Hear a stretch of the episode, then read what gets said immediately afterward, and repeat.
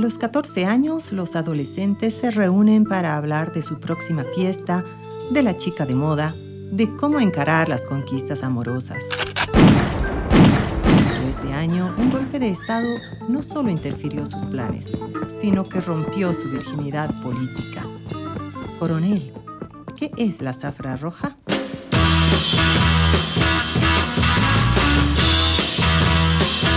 Zafra roja, el fin de la inocencia un texto de Homero Carballo Oliva. Bienvenidos a Rascacielos Podcast.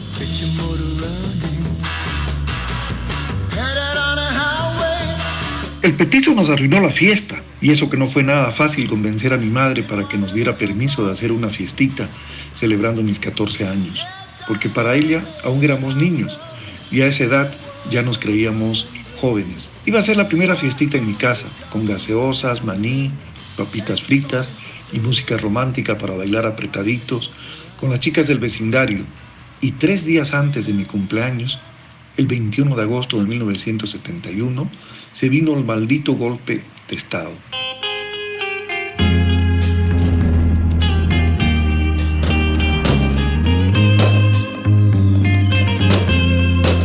Homero y sus amigos se quedaron con las ganas de aprovechar el baile para declararse a las muchachas que habían conocido semanas atrás la noche del 30 de julio, durante los festejos de San Pedro, el santo patrono del barrio. En esa oportunidad habían logrado, por fin, vencer la timidez adolescente y hablar con las chicas que les gustaban. Durante la verbena, en medio de pajaritos que leían la suerte, monos que tocaban el organillo, dulces de algodón, tómbolas sin blanca, anticuchos que chisporroteaban hacia el oscuro cielo nocturno y gitanas que leían la fortuna, habían logrado cruzar miradas, averiguar sus nombres y sus teléfonos y las habían convencido de acompañarlas a la matiné en un cine del Prado paseño.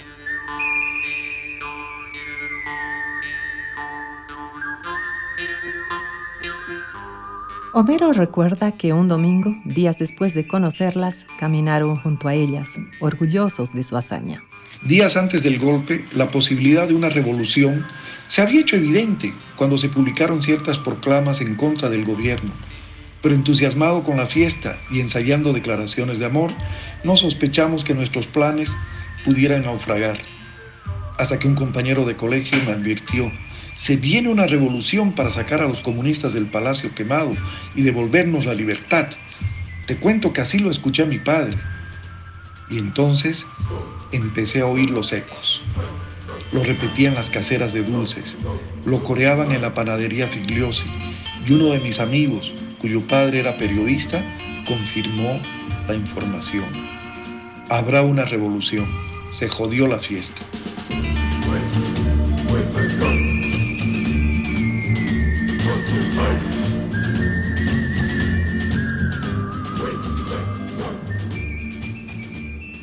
El jueves 19 de agosto, el golpe ya era inminente. Estaba cantado hasta en los colectivos de la línea 2. Las Fuerzas Armadas iban a liberar al país de la influencia castrocomunista del gobierno títere de los soviéticos.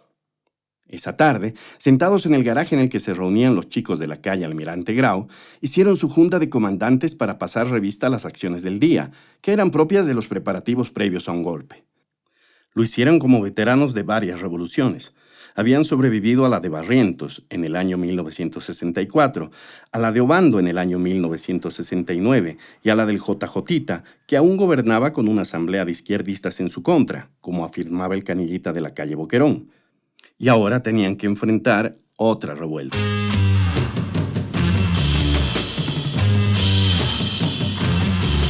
Empezamos a hacer el inventario de los suministros. Yo informé que había acompañado a mi madre al mercado Rodríguez a comprar víveres para abastecer la alacena, porque nunca se sabía cuántos días podía durar la lucha en las calles y era mejor no salir para evitar ser blanco de las balas perdidas. El mercado era un hervidero de mujeres comprando lo que podían, porque como siempre sucedía, ya todas las amas de casa sabían del golpe. Los amigos se rieron de mí porque era una vergüenza que las chicas nos vieran acompañando a nuestras madres en, en esos menesteres de mujeres. Luego, todos nos reímos a carcajadas, mientras ellos también admitían que fueron a las tiendas cercanas a comprar velas y pilas para las linternas, porque los golpistas siempre cortaban la electricidad Todos coincidimos en que ya teníamos listos los colchones de lana de oveja para ponerlos contra las ventanas, cuando empezara el tiroteo desde las tanquetas o los aviones de combate. Era el mejor seguro antibalas.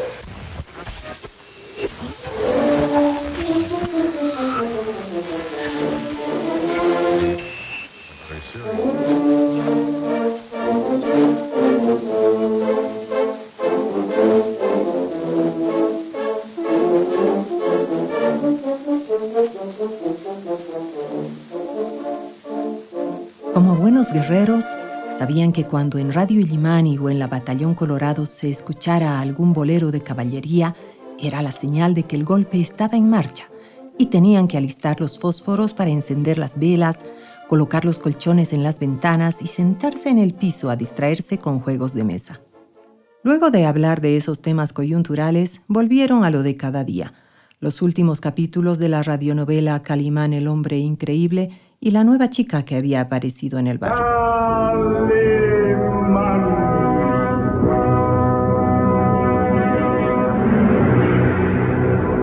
Caballero con los hombres, Galante con las mujeres.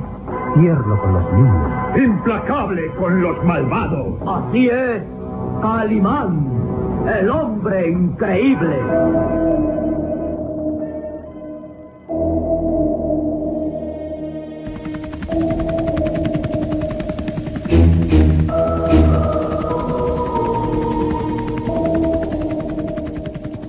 Al día siguiente, viernes 20 de agosto, se sentía un ambiente pesado en la ciudad. Los rumores invadían las casas, asegurando que el golpe había empezado en Santa Cruz y que habían detenido al cabecilla, un militar de apellido alemán, a quien supuestamente lo habían traído a La Paz. Varias unidades militares se habían sublevado por todo el país. El presidente Torres y la Cova habían llamado al pueblo a defender el proceso revolucionario. La madre de Homero estaba nerviosa. Su marido, que era militar, estaba cuartelado y no se había comunicado por teléfono desde el día anterior. No se preocupe, mami. Mi padre dice que si el golpe no triunfa en La Paz no pasa nada, porque al resto del país el golpe llega por telegrama. Y aquí aún no hay señales, le dije, intentando bromear. Ella apenas sonrió. Padres habían separado y cada quien rehizo su vida. Mi madre se casó con un militar cuando yo tenía unos cinco años y nos trajo a la ciudad el mismo año que Barrientos derrocó al mono Paz Extensor. Recuerdo que semanas después de ese golpe fuimos a visitar la casa de un tal San Román, responsable del control político, que tenía sótanos manchados de sangre en los que se decía torturaban a los enemigos del gobierno del MNR. Este tipo se traía el trabajo a su casa, escuché que le dijo mi madre a mi padrastro, y ambos rieron. Con mis hermanas sabíamos el nombre de mi padrastro, pero nunca lo dijimos, le decíamos coronel, y eso era todo, porque pese a que vivíamos en la misma casa no existíamos para él. Apenas nos contestaba el saludo, así que él tampoco existía para nosotros. Tanto así que no recuerdo ninguna fotografía en la que hayamos estado juntos como familia. Y ya sabemos que las fotografías son la memoria. Sin fotografías no existe la boda ni el bautizo. El coronel era héroe de la guerra del Chaco y en el ejército le tenía mucho respeto. Desaparecía durante los golpes y aparecía después sin pronunciar palabra alguna sobre lo sucedido. Mi madre tampoco preguntaba mucho. Nunca ocupó un cargo algo en el Estado. Le gustaba ser militar y listo.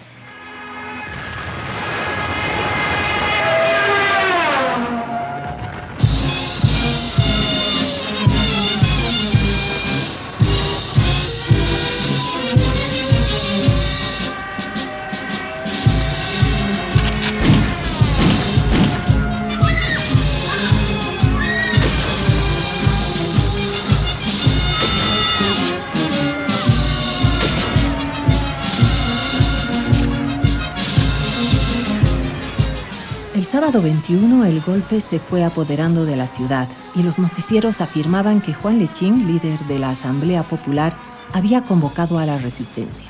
Los jóvenes del Ejército de Liberación Nacional tomaron una radio y llamaron a la lucha armada contra el fascismo.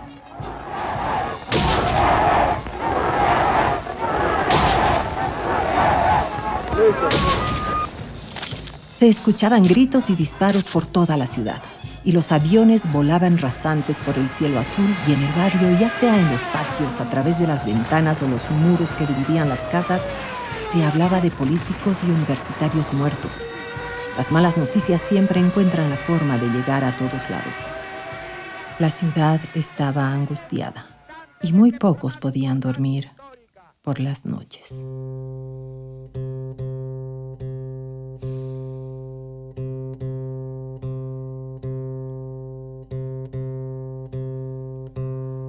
Se apagaron las luces y el tiempo se fue. No quedaron palabras, pues quien las decía fue muerto después. En el 71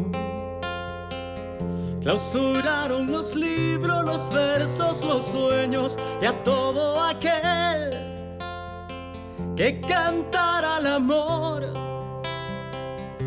que llevara el sol en el 71 nos robaron su voz. El domingo 22 fue la primera vez que Homero quiso leer periódicos para enterarse de las noticias y no solamente los suplementos de historietas en los que leía a Tarzán, Trucutú, El Príncipe Valiente y otras. Quería saber qué había pasado en la ciudad y en Bolivia, porque las radios habían sido silenciadas y solamente la de las Fuerzas Armadas transmitía los comunicados de los militares golpistas. Sin embargo, ese domingo no circularon periódicos. Una de sus hermanas habló por teléfono y luego les contó que se había incendiado el panóptico de San Pedro y que los presos habían fugado. Aconsejó cerrar toda la casa porque había violadores y ladrones sueltos. El lunes 23 no hubo clases. Luego se clausuró el año escolar y todos los estudiantes pasaron por decreto. Esa noche Hugo Banzer posesionó a su gabinete. Su discurso se transmitió por la televisión nacional y al escuchar al nuevo mandatario, Homero se dio cuenta que no sabía nada de política. Recuerdo que se refirió a la creación del Frente Nacionalista del Pueblo y yo pensé que todos los políticos se adjudicaban la representación del pueblo. Mi hermana mayor se hizo la burla del nuevo presidente afirmando que era tan petizo como el anterior. Esta fue una pelea de enanos, dijo.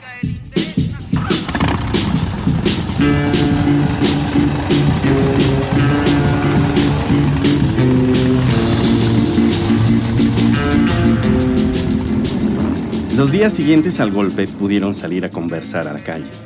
Allí supo que los famosos marqueses, una pandilla de motociclistas, habían participado del asalto a la UNSA y golpeado a varios universitarios. El hermano de un amigo suyo, que vivía en una calle cercana, había muerto en el Cerro La Cacota, peleando contra los milicos. Y a otro joven universitario lo habían sacado a rastras de su cuarto, acusándolo de ser un subversivo.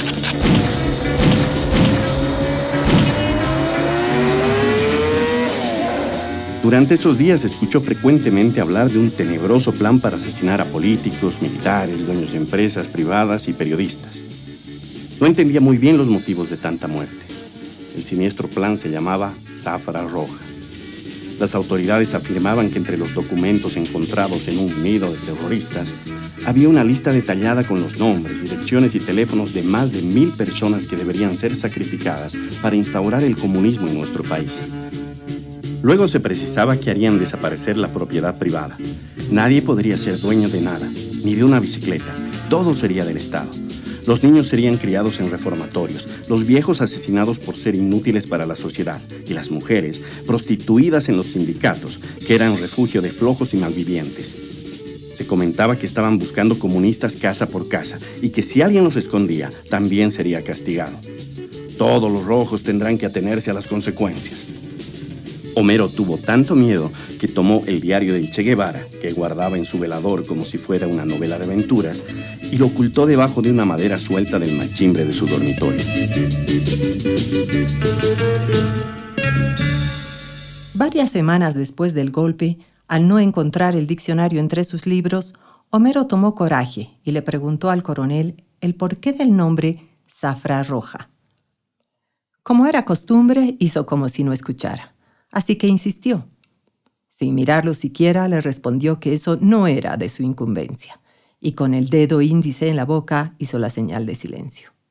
Buscó a su madre y le hizo la misma pregunta. Simplemente lo mandó a dormir. Al día siguiente encontré a la calle al periodista padre de mi amigo, me acerqué y repetí la pregunta.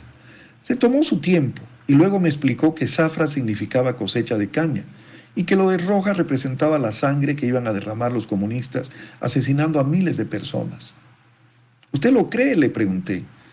Me miró con cierta piedad como perdonando mi ingenuidad y me respondió, no importa lo que yo crea, lo importante es lo que tú creas.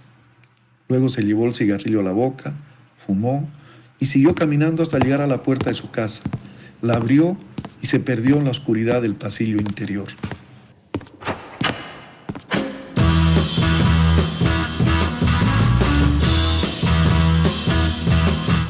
Hemos escuchado Zafra Roja, el fin de la inocencia. Una crónica para Rascacielos Podcast, con la participación de su autor, Homero Carballo Oliva.